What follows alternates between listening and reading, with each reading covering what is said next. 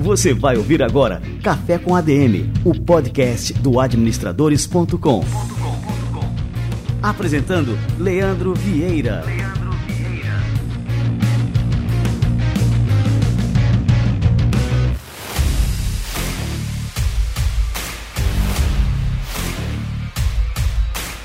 Fala galera, está no ar mais um Café com a DM, a sua dose de cafeína nos negócios. Estamos começando o nosso episódio número 248. E no episódio de hoje você vai aprender como se faz um unicórnio. A gente vai contar aqui para você a história da Madeira Madeira e essa história vai ser contada pelo Daniel Scandian, que é CEO e fundador dessa empresa incrível e ele vai falar sobre a trajetória da empresa ao longo dos últimos 10 anos, desde que era uma pequena operação de call center até se tornar um marketplace avaliado em mais de um bilhão de reais. Uma verdadeira aula de empreendedorismo daqui a pouquinho com Daniel Scandian. E para ajudar você a tornar a sua própria empresa um unicórnio, a gente preparou com o pessoal da Clint um mini curso gratuito com estratégias para você vender mais gastando menos. Você vai identificar o que está fazendo você perder dinheiro nas suas ações de vendas e vai também definir uma estratégia e um plano de ação para você vender mais com um investimento muito menor. Este mini curso é totalmente gratuito e você pode se inscrever acessando adm.to/clint. E o Clint se escreve com C L I N de navio e T de tatu. Beleza? Acessa lá, você não vai se arrepender e é realmente uma super produção aqui do administradores.com junto com o pessoal da Clint. adm.to barra Clint.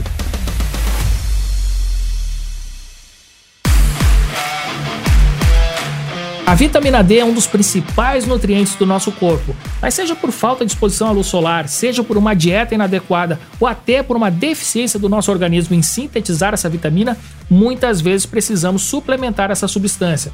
A Dera é suplemento de vitamina D mais recomendado pelos médicos em todo o Brasil e está lançando uma nova versão, a Dera Mais Vitaminas, que inclui mil WIs de vitamina D e mais 11 vitaminas e 8 minerais para auxiliar sua nutrição. O Adera Mais Vitaminas tem também uma embalagem econômica, um frasco com 90 comprimidos ao preço de 60. Fique atento e cuide da sua saúde e descubra Adera Mais Vitaminas.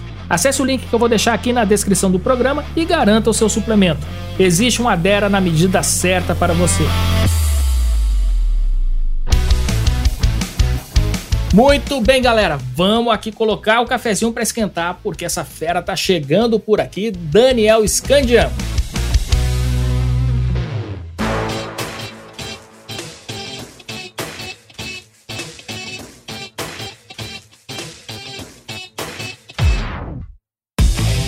Daniel Scandian é CEO da Madeira Madeira, um marketplace de produtos para o lar. Ele é apaixonado por automobilismo e já foi campeão sul-americano pela F3. Ele é formado em engenharia de produção, atuou como diretor industrial da empresa familiar Novo Piso durante quase sete anos, experiência que deu start para a fundação da Madeira Madeira. A empresa, que começou como uma operação para vender o maquinário de um negócio falido, foi apontada como o primeiro unicórnio de 2021. Um fenômeno. Daniel Scandian, seja muito bem-vindo ao Café com a DM. Que honra te receber por aqui. Prazer, obrigado, obrigado pelo convite, Leandro. É, será muito bacana a gente contar um pouquinho da nossa história, os nossos altos e baixos, é, é, aprendizados durante o caminho, mas principalmente mostrar que que dá para fazer do zero, dá para construir, dá para montar time bom, principalmente fazer da forma correta, né, sem atalhos. Então, estou super feliz aí de ter quase 12 anos de história da Madeira Madeira e muita coisa já se passou, mas tem muita coisa bacana vindo pela frente. Daniel, a gente está no nosso episódio, já são mais de 240 episódios, eu nem sei o número exato desse aqui, mas assim, nesses mais de 240 episódios, é, em todos os casos de sucesso que a gente apresentou aqui no Café com a DM, não houve um único caso de sucesso que tenha sido é, uma coisa, uma história óbvia, uma trajetória linear.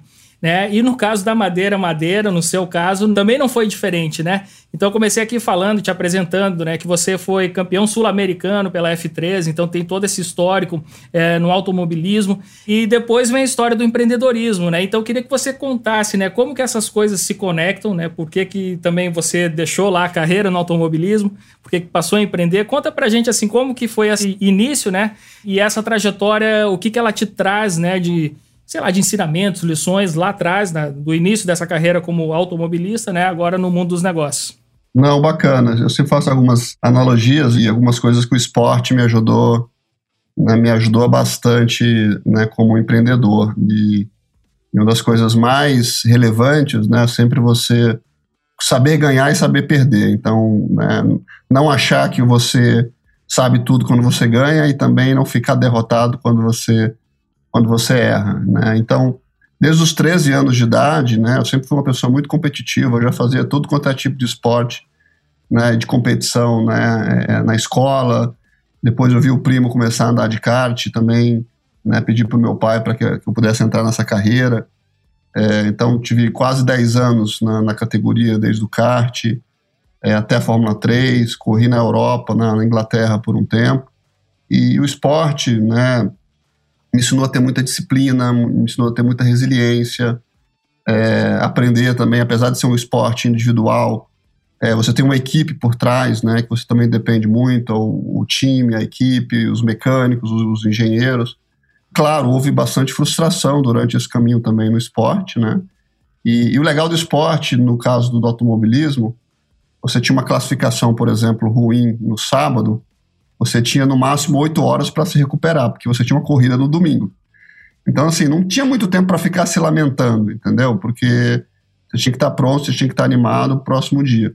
E eu aprendi isso no esporte, de que a gente pode ter um dia muito ruim né, na empresa, com muitos problemas, mas importante que no outro dia você esteja 100% carregado para poder enfrentar esses desafios e buscar formas de você se inspirar, né, isso faz parte do processo né, de aprendizado. Então, acho que o esporte me trouxe muito isso. Logicamente, meu grande sonho era ir para a Fórmula 1, inclusive corri com pilotos que foram para a Fórmula 1, é, mas é, eu acabei encerrando a carreira devido ao próprio custo né, do esporte é, e também, na época, a empresa familiar estava é, indo super bem e expandindo né, é, os negócios e eu voltei na Inglaterra para poder né, é, empreender junto com a família, com meu pai, que foi empreendedor durante muito tempo, meu tio, etc.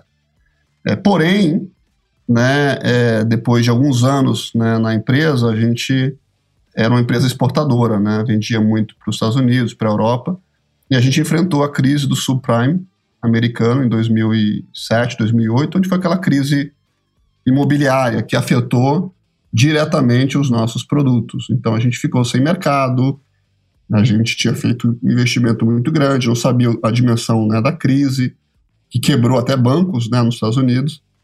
E a gente nasceu de uma crise. Então, a Madeira Madeira nasceu de uma crise. Eu e meu irmão éramos mais novos, deixamos espaço né, para os mais velhos tocarem a empresa, ou tentarem recuperar a empresa. E a gente ajudou a vender, inclusive, o maquinário usado de algumas indústrias, algumas unidades que a gente fechou e foi a forma como a gente conseguiu um capital para poder iniciar a Madeira Madeira. Então, basicamente aprendendo a criar blog, a, anunciar no AdWords do Google, a catalogar produto, enfim, né? É, e um produto que a gente, tecnicamente, até difícil, né? É, e conseguimos né, ter sucesso nessa empreitada, e, e, foi daí que a gente tomou a decisão né, de sair da empresa, né, montar a Madeira Madeira, que no início começou com materiais de construção, porque era o segmento que a gente atuava. Conhecia é, empresas nos Estados Unidos que, apesar da crise, o e-commerce crescia muito bem. Então a gente resolveu investir nessa empreitada. Só que assim, a gente não tinha experiência de tecnologia, não tinha experiência de varejo, não tinha experiência de e-commerce, zero. Assim. Então foi realmente na muita vontade, 29 anos, meu irmão com com 26, então a gente está naquela adrenalina e naquela vontade de enfrentar qualquer desafio, né? E a gente começou a empresa num modelo que a gente acabou trazendo um modelo operacional que era bem diferente do modelo de indústria, que é muito carregada com ativos, né? Você tem máquinas, você tem equipamentos, você tem né, um galpão, né? É muito ativo envolvido. E a gente viu que os ativos, eles eles nos permitem muito pouca flexibilidade quando você quer fazer uma mudança na direção né, da empresa. Isso a gente sofreu na pele, porque a gente não conseguia nem produzir um produto diferente, porque as máquinas eram né, focadas só para aquele tipo de produto. E o, modelo de negócios lá atrás, quando vocês iniciaram, já era o marketplace ou era um e-commerce, enfim, que vocês tinham? Não, era o e-commerce, só que a gente não tinha estoque. Então a gente fazia uma integração de estoque muito simples no início, via planilha do Excel mesmo, CSV. A gente fazia a gestão das ordens de compra né, via e-mail ou uma planilha, né, e a gente foi fazendo essa operação casada, né, da venda, vendia, depois comprava. Dessa forma, a gente criou um modelo de fluxo de caixa positivo, né, porque a gente pagava fornecedor em 60 dias e eu podia antecipar o cartão de crédito. Então, assim, quanto mais a gente crescia, mais a gente pedalava contas a pagar. Então, foi uma forma de. Só que não podia parar, você tinha que continuar crescendo. E o que, que fazia para crescer? A gente adicionava mais categorias, né? Igual o Bezos fala, né? Price, assortment, né? E, e customer experience. Então, quanto mais mix de produto a gente colocava, mais a gente crescia, mais a gente gerava caixa e mais a gente podia investir. E, inclusive, eu passei algumas férias e finais de semana e à noite eu mesmo registrando produto. Eu lembro que nas minhas férias eu registrei mais de 5 mil portas e janelas, né? É, para poder é, criar essa nova categoria. E, eu lembro que eu trabalhava das 8 às umas 20 horas, e aí ia para casa, eu jantava, tomava banho e ficava cadastrando o produto até uma hora da manhã. Então fiz isso durante praticamente quase três anos, né, do início da Madeira Madeira. Né? Aí depois, quando a gente teve a rodada, a primeira rodada de investimentos, aí a gente conseguiu começar a estruturar e trazer pessoas para nos ajudar. Mas foi um início bastante difícil, a gente quase quebrou várias vezes, a gente teve fraude de cartão de crédito. Naquela época, cartão de crédito não tinha um antifraude tão bom quanto é hoje. Né? Enfim, vários erros né, é, que a gente cometeu, mas que por um lado foi bom, porque é, a gente acabou tendo que aprender muito rápido. Inclusive, nesse meio termo, acabou o dinheiro, a gente teve que vender apartamentos das minhas irmãs e diminuir o nosso salário para poder pagar a prestação do imóvel, que era o único imóvel que a família tinha, pagar parcelado em quatro anos, né? E reduzir 50% do nosso salário, que, que, é o que a gente tinha da empresa. Inclusive, eu e meu irmão, a gente foi morar junto para reduzir despesa, né? E para poder, enfim, continuar investindo na empresa. Ô, Daniel, é, vou te perguntar agora sobre esse momento, né? Dessa dificuldade, quando a gente começa a ver assim o que, que a gente tem de bem ali para queimar, para botar dentro da empresa. É, nesse momento, vocês enxergavam o negócio, vocês conseguiam enxergar que o negócio tinha assim, um, um potencial gigantesco, ou vocês já estavam na, meio naquele desânimo né, do empreendedor quando as coisas não estão dando certo e o cara meio que perde ali a, aquele entusiasmo? Como é que foi esse momento, assim, especificamente para vocês? Olha, a gente, ser bem honesto, a gente não tinha uma visão de onde a gente ia chegar, principalmente do tamanho que a gente chegou hoje. É, a gente fez isso muito por necessidade mesmo, porque a gente pô, queria ter um negócio próprio, teve o pai empreendedor durante muito tempo, então a nossa vida sempre foi empreender. E, e para a gente, né, o que aconteceu no passado era uma forma né, da gente fazer diferente no futuro. E, logicamente, teve vários momentos que a gente se reunia, pô, será que vai dar, será que não dá? Mas era aqueles momentos de tensão e, como eu falava, no outro dia a gente tinha que se recuperar e meu pai foi um grande professor para a gente no início, né? Porque a gente às vezes entrava em desespero, né? Puta, será que vai dar, né? Ficava aquele negócio de caramba, agora tenho folha de funcionário para pagar, tenho, né, compromisso com os fornecedores e a gente não podia parar de pedalar, né, o crescimento da companhia. Mas a gente foi aprendendo e aí, logicamente, foi achando válvulas de escape, né, para poder é, entender que aquele problema fazia parte, né, do processo de aprendizado né? E que o importante era não parar e fazer de forma diferente, né? É, então a gente foi bastante resiliente no início, principalmente quando a gente não tinha grana de investidor.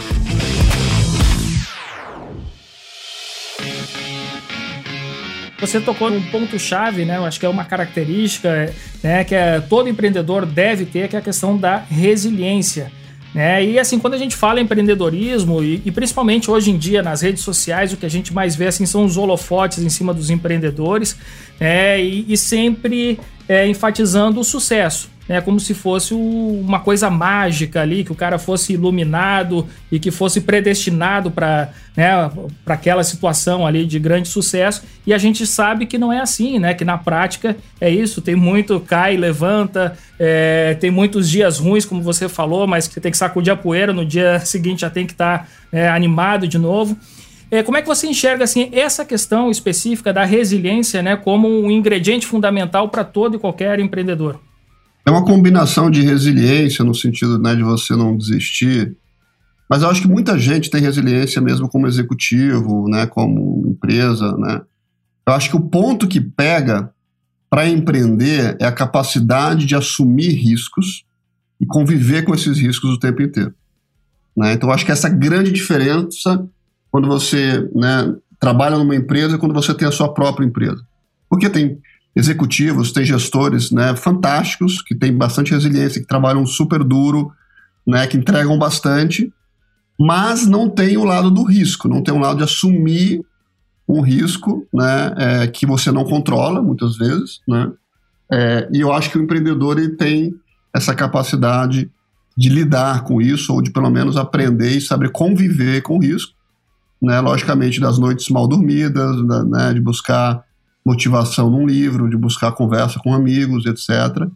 E essa autoconsciência de que né, vai melhorar, vai melhorar e, e fazer de forma diferente. Então, que eu vejo nessa é a grande diferença. É, Daniel, e com relação à estrutura de logística de vocês, né? Como é que foram assim os primeiros anos da empresa? Como é que vocês lidavam? Você falou, né, com a questão financeira que vocês estavam sempre é, dando essas pedaladas, né? Vocês recebiam na frente né, e pagavam os fornecedores 60 dias depois. Mas é, conta pra gente como é que foi esse começo realmente, né? De estruturar é, esses processos, porque nessa época, acredito que você falou que a Madeira Madeira tem 12 anos, né? 12 anos atrás ainda tinha uma certa é, desconfiança com relação a compras na internet, né? E, e, principalmente assim, quando a pessoa vai investir valores maiores, né? É, enfim, como é que foi esse começo para vocês é, conseguirem conquistar essa confiança dos consumidores? É, não só dos consumidores, mas assim do próprio ecossistema, né? A gente passava muito tempo com os fornecedores convencendo eles a venderem para uma empresa que era 100% e-commerce, que não tinha loja. Olha, teve fornecedor, eu só vou te vender se você tiver pelo menos uma loja física, né? E a gente falava, gente, olha só, tem uma empresa chamada Wayfair nos Estados Unidos, uma empresa chamada Build, uma empresa chamada Amazon, né, que está revolucionando né, a venda desses produtos né, na internet. Eles são 100% né, é, players online, né, tem uma estrutura de logística integrada, que é o dropshipping, que foi a plataforma que a gente implementou e convenceu os fornecedores né, a utilizar. Então foi assim, bastante reunião. Eu lembro que teve fornecedor que eu tive que fazer seis, sete reuniões só para autorização para vender. Não era nem ter o melhor preço. Então foi um negócio muito maçante que a gente teve que abrir uma mata virgem, né, é, para convencer os fornecedores a poderem a vender no e-commerce, numa empresa 100%, e além disso, né, no modelo operacional que era diferente do modelo tradicional, que era de compra e de estoque, a gente queria fazer um, uma operação integrada com a indústria, né, como é a indústria automobilística, né, que é uma montadora, né, que você tem várias partes integradas ao ecossistema. Então a gente queria fazer a mesma coisa na nossa categoria, mas era uma indústria controlada, né, geralmente média, né, pequena e média empresa, controlada por próprio dono, né, pelo próprio fundador, que nesse ponto até foi mais fácil, porque eles conseguiam entender, precisavam fazer negócio, e a gente conseguiu explicar o futuro do varejo para essa categoria. E aí, logicamente, a gente foi ganhando relevância ao longo do tempo, e hoje em dia é mais fácil. Eu notei que você citou, começou citando aqui o Jeff Bezos, né? E agora também falou na Amazon. Qual é a influência da Amazon assim, no modelo de negócio de vocês, até mesmo na cultura da empresa? É, como é que você enxerga a Amazon nesse sentido? É, eu acho que assim, a Amazon ela trouxe um conceito muito parecido, né? Os conceitos principais muito parecido do, do Sam Walton, do Walmart, mas que colocou muita tecnologia no processo para exponencializar o crescimento e chegar primeiro né, no mercado online, que é muito centralizado comparado ao mercado ao mercado offline. Então, ter uma experiência incrível com o cliente, ter o melhor preço, ter o melhor assortment, foram sempre ensinamentos do Sam Walton, é, que o Bezos conseguiu transformar isso e colocar a tecnologia, né, impossível você vender 7 milhões de livros em uma biblioteca, né, no, tradicional, numa livraria tradicional. Mas quando você tem uma prateleira infinita e você tem um buscador, você tem mecanismos para poder achar o produto né, que você busca em um só lugar, eu acho que essa é uma grande inspiração para todos os varejistas online, né, acho que não só para mim, mas para todo mundo, e o entendimento da construção né, do longo prazo, porque realmente para reinventar o varejo, para poder criar uma indústria nova, né, exige muito esforço e muita infraestrutura que tem que ser alocada e que esses retornos vão acontecer muitos anos depois. A Amazon foi, foi um caso desse, foi criticada durante 20 anos por não dar um centavo de lucro, né, e depois, é, hoje em dia, vale mais do que um trilhão de dólares. É realmente conseguir enxergar essa visão né, de que o mercado está mudando, que o mercado vai ser diferente, que os consumidores eles querem ter o melhor mix, querem ter o melhor preço, é, com a melhor experiência. Então, eu acho que a tecnologia proporciona para que isso aconteça. Então, essa eu acho que é uma grande inspiração, mas com certeza tenho várias outras inspirações, como eu já falei, o próprio Jack Ma, do Alibaba, que criou uma plataforma incrível, um ecossistema completo, própria Wayfair nos Estados Unidos, que, que são inclusive investidor nosso na Madeira Madeira desde 2012. Tem várias combinações que a gente se inspirou para poder fazer o negócio e continua se inspirando. É, você falou agora do investidor. Qual foi o momento assim que vocês começaram a conversar com investidores, assim, a se abrir para essa possibilidade de receber investimento? É, e também se isso pesou de alguma forma na decisão de vocês, assim, de. Enfim, né? Porque você adota um modelo completamente diferente desse modelo familiar lá, você e seu irmão tocando negócio e tal. Foi difícil tomar essa decisão de aceitar o primeiro investimento na empresa? Eu lembro uma analogia do esporte, assim, sobre você fica bom quando você convive com pessoas muito boas, ou melhores que você. Então, a gente é a média das cinco pessoas que a gente mais convive. E no esporte foi assim: todo campeonato que a gente ia para uma divisão ou para uma classe mais difícil, a gente conseguia ver o quanto que a gente conseguia evoluir do que a gente era, porque a gente tinha competidores, né, é, concorrentes muito mais fortes do que a gente. E no caso dos investidores, eu falei, cara, eu vou estar envolvido no meio realmente de pessoas excepcionais, logicamente os investidores corretos, né, inclusive de fundos que já construíram né, grandes empresas, é, inclusive de tecnologia, que vão poder nos orientar e nos ajudar a, a traçar um caminho melhor e até evitar muitos erros de que eles cometeram. Então a gente sempre teve uma, um mindset de trazer pessoas excepcionais para perto da Madeira Madeira, desde conselheiros, investidores, grandes executivos, grandes empreendedores, né? A gente também faz parte da rede Endeavor.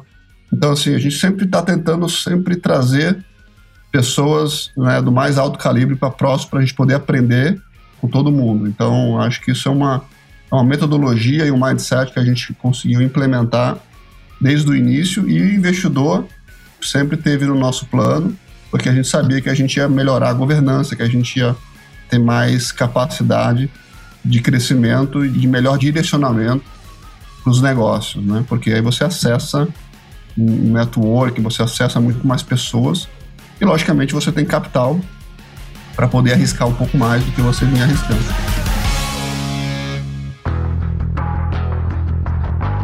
Ô Daniel, assim, eu esqueci de te perguntar como é que foi a, a transição da linha de produtos, né, indo para a área de imóveis também. Como é que foi isso, né? E, e o que, que pesou na decisão de vocês?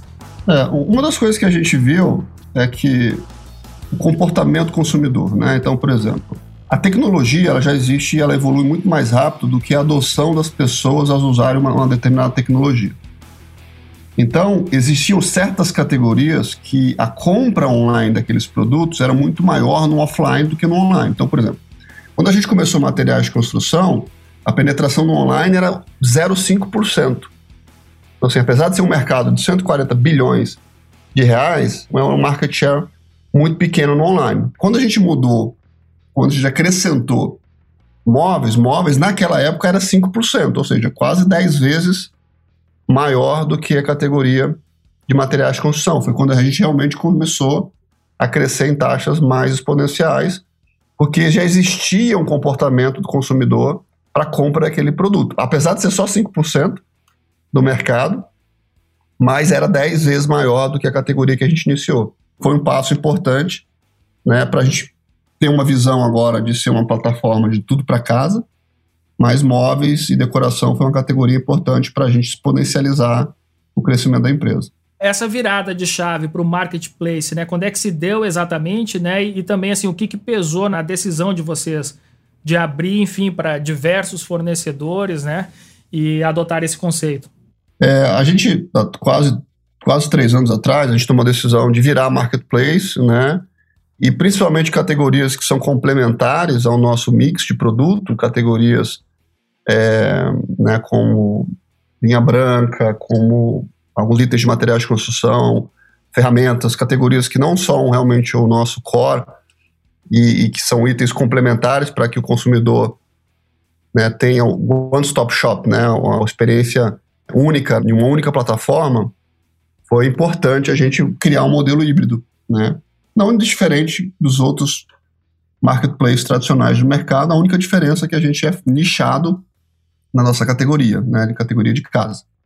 É, mas foi super importante para aumentar esse mix de produto de novas categorias né? Hoje nós temos mais de 10 mil vendedores na plataforma, né, somando quase 2 milhões de produtos.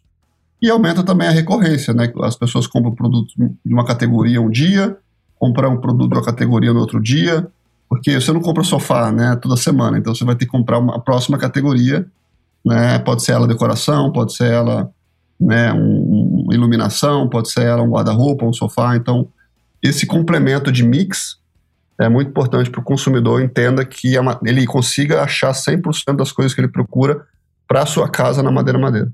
Daniel, com relação à ameaça que um negócio digital, assim, do porte da madeira madeira, representa para os negócios físicos.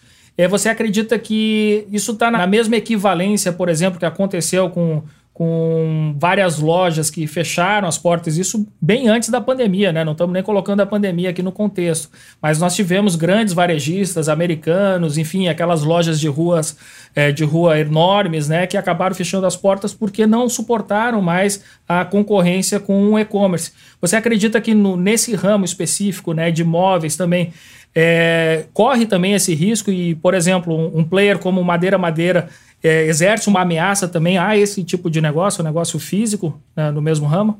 Sim, o mercado físico ele, ele vai existir, vai continuar existindo. Né?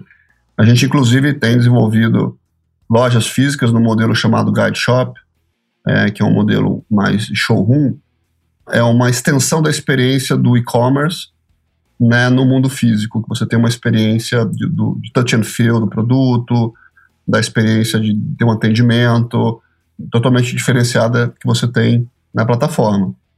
É, o que tem que acontecer no mercado é que as pessoas têm que é, revisar né, o modelo tradicional físico. Um modelo muitas vezes com custo muito alto, pouco eficiente, né, pouco digital, pouco, não, quase nunca integrado com o e-commerce. Eu não acredito que o mundo físico ele vai deixar de existir, muito menos nossa categoria, né, que você precisa muitas vezes sentir o produto, né? Tocar o produto e ter confiança na marca. É o que a gente está tentando trazer com a experiência dos guide shop. É, mas eu acho que quem ficar no modelo tradicional, com custo alto, né? Novamente falando do Bezos, né? Ele fala que your margin is my opportunity. Sua margem é minha oportunidade, né? Então, assim, eu acho que as empresas deveriam focar muito é na redução de custo, na otimização de processo, né, na digitalização dos canais de venda, para que você tenha né, uma experiência realmente omnichannel. As empresas que realmente não tiverem capital ou não quiserem fazer essa transformação digital, com certeza né, o risco é muito maior né, de ficarem para trás, como aconteceu nos Estados Unidos. Mas tem muita gente que conseguiu se reinventar, o próprio Walmart nos Estados Unidos, é, Target, né, então muitos varejistas tradicionais, físicos, e conseguiram usar né, a estrutura física como vantagem, inclusive, né, o Buy Online Pickup Store. Né, então, entender não serve para todo tipo de categoria, mas sim, eu acredito que deve haver uma consolidação do mercado, primeiro pela velocidade é, de liquidez né, do mercado, volume de liquidez e capital sendo empregado nas empresas para esses investimentos. Então, tem esse risco né, de empresas que não, não mudarem ou não tiverem recursos financeiros para poder fazer essa mudança, né, estarem mais comprometidas. E isso a gente assim pode generalizar, inclusive, praticamente todos os setores, né? Assim, é muito exponencial a evolução tecnológica, a velocidade das coisas. Não é só o uso da tecnologia, mas é o mindset de uma empresa de alto crescimento, né? De testar mais, planejar às vezes menos. Tem gente que fica muito tempo no Excel e, e, e às vezes testa menos. Então, gente, no MVP que a gente chama, né? É, às vezes testam numa escala menor, vê o que, que deu certo, o que, que deu errado combina com bom, né, com bom planejamento. Não estou falando que não deve ter planejamento, mas eu estou falando que tem empresa que planeja demais. O Excel tudo aceita, né? Você contrata lá um, um super analista, contrata uma consultoria, mas aí quando vai na prática, 90% é diferente. A gente prefere sentir um pouquinho na prática primeiro para construir um planejamento, entendeu? Pô, que bacana. Ó, isso é um conceito interessante, né? Então, é, soltar um primeiro experimento na rua, né? E depois criar um planejamento em cima da, dessa experiência, né? Pegar todos os resultados, né? E a partir daí planejar com, com mais consistência, né? Daniel, no início do ano passado, quando começou a pandemia das caras lá na Ásia, na Europa, você disse que a Madeira Madeira estava preparada para vários cenários de crise, inclusive se o faturamento da empresa chegasse a zero. É, como é que foi essa preparação, né? E de quanto tempo vocês precisaram para se preparar? Eu gosto de um livro muito bacana que é o, é o Great by Joyce, do, do Jim Collins. E, e ele fala da importância da empresa ter um caixa robusto para você enfrentar tanto oportunidades quanto desafios. Inclusive, eu senti isso no início da nossa empresa, quando realmente é, a gente tinha muito pouco caixa, inclusive negociações de rodadas de investimento eram muito mais duras, né, porque você não tinha a opção de não ter aquele capital. Então, eu aprendi que não só com o livro, mas também com as experiências que eu vivi no início da companhia, a gente precisa sempre ter um colchão né, de caixa para enfrentar esse tipo né, de negócio. Então, assim, e por outro lado, pode acontecer você também tenha um período muito bacana né, de, de vento a favor, mas você também tem que ter recursos para estar tá preparado para aproveitar. Então, assim, eu acredito muito nisso. A gente tinha acabado de receber uma rodada de investimento, né, é a nossa quarta rodada de investimento. Logicamente, a gente, depois de 15 dias né, de a gente saber que a pandemia estava chegando no Brasil, a gente fez um corte de dois terços das nossas despesas, tiramos todas as despesas não essenciais. Então, não é que a gente ficou parado só porque a gente tinha caixa, a gente agiu também. Então, a gente agiu muito rápido antes mesmo de acontecer. A gente não agiu prorrogando o fornecedor, a gente não agiu impactando o relacionamento, né? E não demitimos nenhuma pessoa.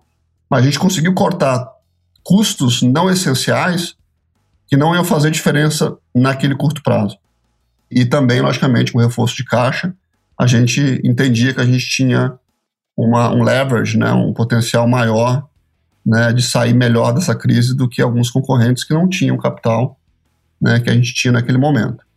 É, então, a gente traçou vários cenários, né, é, e, e, que graças à volta do, do mês subsequente, que foi em abril, é, a gente não demitiu ninguém, a gente conseguiu fazer o nosso plano A, que era cortar as despesas, mas não precisou fazer o plano B e o plano C que a gente tinha já estruturado.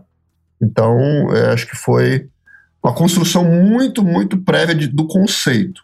Tem muito empreendedor que, né, ah, vou pegar um monte de dívida, eu vou fazer um monte de investimento, eu vou trabalhar sempre no, no limite aqui, porque eu não quero me diluir. Então, às vezes, eu prefiro me diluir um pouco mais, né, é, mas ter uma empresa muito mais sólida né, e poder ter um fôlego para poder trabalhar nesses momentos mais críticos do que você morrer na praia. Né? Então, essa é uma consciência que, inclusive, depois foi reforçada pelo livro do Jim Collins, no estudo que fez de mais de 30 anos, todas as empresas que, que têm um colchão maior de caixa, que sempre criam vantagens tanto nos momentos bons quanto nos momentos ruins, que é fazer a sua própria sorte. E aí, no fim das contas, o que aconteceu foi que as vendas da empresa decolaram, né? Com a questão do isolamento, as pessoas passaram a dar mais atenção à decoração, é, recorreram justamente ao e-commerce para evitar, lógico, a gente não podia nem circular, né? E, e também tinham medo, né? De, de ir numa loja física e aí isso fortaleceu né, o e-commerce em todos os sentidos e especialmente a madeira madeira. E vocês já estavam posicionados para isso, né?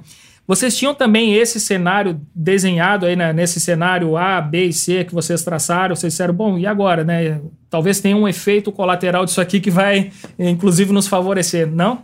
De jeito nenhum, a gente não entendeu o que estava acontecendo. O negócio começou a dobrar o crescimento mês a mês, no outro mês triplicou o volume de venda. A gente só pensava em como aumentar mais turnos na logística, passou de, de um para dois, para três. É, como a gente tinha bastante controle da nossa operação logística, a gente conseguiu, de fato, né, ter uma vantagem e até crescer mais do que a média de mercado. É, a gente também tinha uma operação integrada com a indústria, ou seja, a gente conseguiu usar muito estoque que a indústria tinha disponível, porque quem comprava estoque acabou tendo que suspender a compra porque não sabia qual que ia ser o, o dia de amanhã e a gente estava totalmente integrado na, na cadeia. Isso fortaleceu muito porque a gente conseguiu escoar todo o estoque da indústria, não faltou matéria-prima, não faltou volume de produto para a gente. Novamente, tinha, um, logicamente, um modelo que acabou dando certo, né, e estava integrado com a indústria, e que tinha uma logística né, que estava sendo implementada, mas que tinha capacidade de tomar decisões para poder suportar o volume de crescimento. Então, logicamente, algumas preparações mas nunca a gente imaginou que de março para maio crescemos 250%, assim, foi um negócio maluco, né? é realmente assim uma coisa é, fantástica. É, bom, ô Daniel, antes da gente fazer aqui o nosso quadro o livro da semana, né, a gente está vivendo ainda um período pandêmico, né, então assim muitos negócios estão sendo afetados e me chama muita atenção né? Assim como vocês têm fundamentos bem sólidos de gestão, é, estudando isso, inclusive você citou aqui o, Jim Collins, não, então essa preocupação, essa atenção a certos fundamentos né, que são essenciais para se ter sucesso, para sobreviver a crises, né, e não só sobreviver, mas a, a, se tornar mais fortes devido a uma crise, como aconteceu com vocês. Então eu queria que você elencasse assim, alguns desses fundamentos né, para os empreendedores que estão nos escutando, para que eles opa, despertem para isso né, e passem a colocar em prática também nos seus próprios negócios, enfim, na, e nas suas carreiras também porque a gente está falando também com vários profissionais, não só empreendedores. Primeiro é o seguinte, a gente tem um, um modo operando isso aqui que chama modo crise. A gente nunca sai do modo crise, nunca.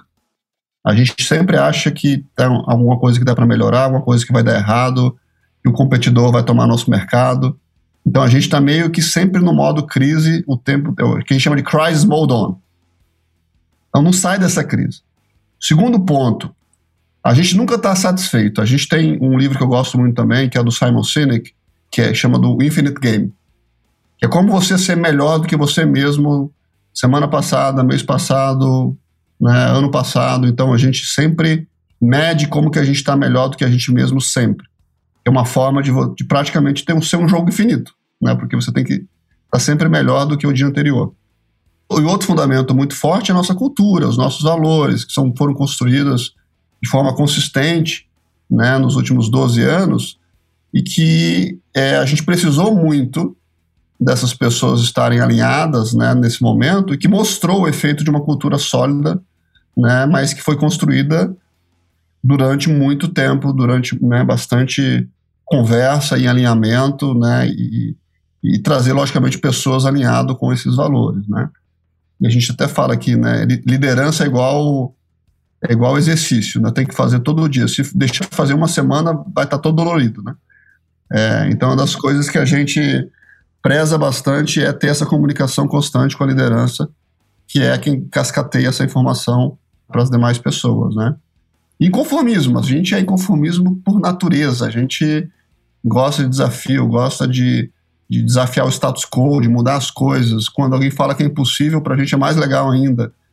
E sempre pensa muito bem como fazer uma forma sempre asset light, uma forma que não envolve muita alocação de caixa, que seja mais leve, que seja mais flexível né, na mudança. Né? Ah, precisamos mudar de direção. Né? Um, modelo asset light ele é mais flexível do que os modelos de, de asset heavy tradicional. Às vezes a forma mais barata ou a forma mais fácil é você repetir os ativos já existentes, como estoque, como né, algumas operações. mas como usar a tecnologia para alavancar, potencializar os ativos já existentes no ecossistema. Esse é o que a gente pensa o tempo inteiro. Por exemplo, o modelo de guide shop, a gente foi para a Índia. A gente ficou sabendo, faz uma reportagem, a gente foi lá ver pessoalmente, né, entender como é que funcionava, e a gente, hum, durante a viagem, a falou, cara, esse é realmente é um modelo que, que vai funcionar aqui no Brasil. E a gente implementou, fez um teste, né, e agora está escalando o modelo. Muito bem. É, Daniel, para a gente terminar o nosso programa, a gente termina aqui com o quadro Livro da Semana. Eu tô muito curioso, você citou aqui vários autores, né, mas assim, eu tô curioso para saber qual que é a leitura que você vai indicar aí para os nossos ouvintes.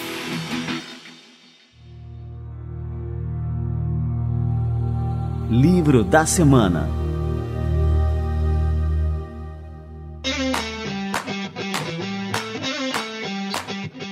Eu vou indicar um livro que que é super atual e ao mesmo tempo muito cabeça de empreendedor e, e, fez mudar muito assim o meu comportamento e como eu penso as coisas de forma mais direta, que é o Hard Things About the Hard Things. É, Já é, tem a tradução. Como... É Já tem a tradução. O lado difícil das situações difíceis. Exatamente. Esse livro é fantástico, ele te, te dá insights de tomar decisões que, que a gente às vezes prorroga, procrastina, entendeu? E que não tem muito tempo a perder, sabe? Então, é, vários exemplos bacanas. E quer virar empreendedor, tem que ler esse livro para saber a realidade de como é que funcionam as coisas.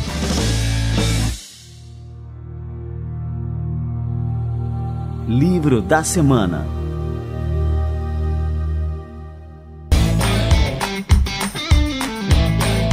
Daniel Scandian aqui no Café com a DM. Daniel, cara, eu quero te agradecer muito aqui pela presença. Foi uma aula. Quero te dar os parabéns aí pelo resultado, né? O, foi, acho que foi o primeiro unicórnio aqui de 2021, né? E realmente é um orgulho muito grande, assim, pra gente, né? Pra nós, administradores, empreendedores, né? ter o seu exemplo. É uma empresa que tá aí guiando a gente, ó. Segue essa empresa, segue esses princípios, né? Segue ah, essas lideranças aqui que realmente a, a gente vai no caminho certo. Então, obrigado aí por servir aí de inspiração para todos nós, né, cara? Não, eu que agradeço poder contar um pouquinho da nossa história, poder passar um pouquinho do que a gente aprendeu. Acho que esse é o give back que a gente tem que fazer, né, para que outros empreendedores possam evitar erros cometidos, né, de outros empreendedores. E fico feliz aí poder participar aí dos, dos mais de 200 é, programas é, e poder ajudar um pouquinho o Brasil também a empreender da forma correta. Show de bola, valeu demais, Daniel. Um grande abraço. Abração, valeu.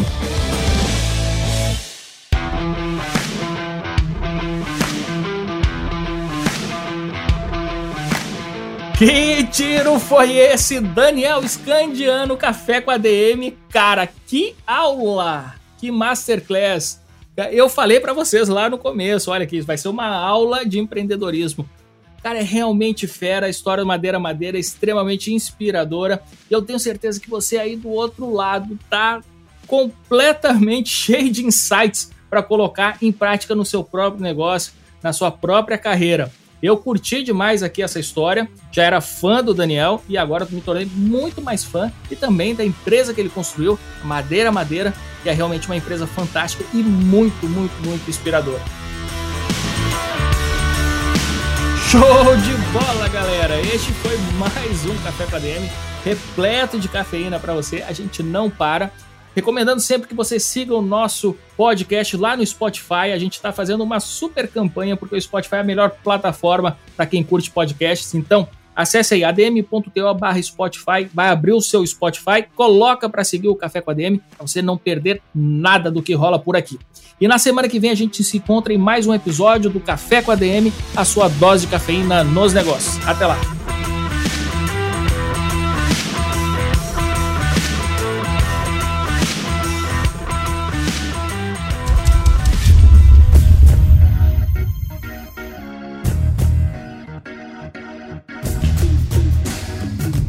Você ouviu Café com ADM, o podcast do administradores.com.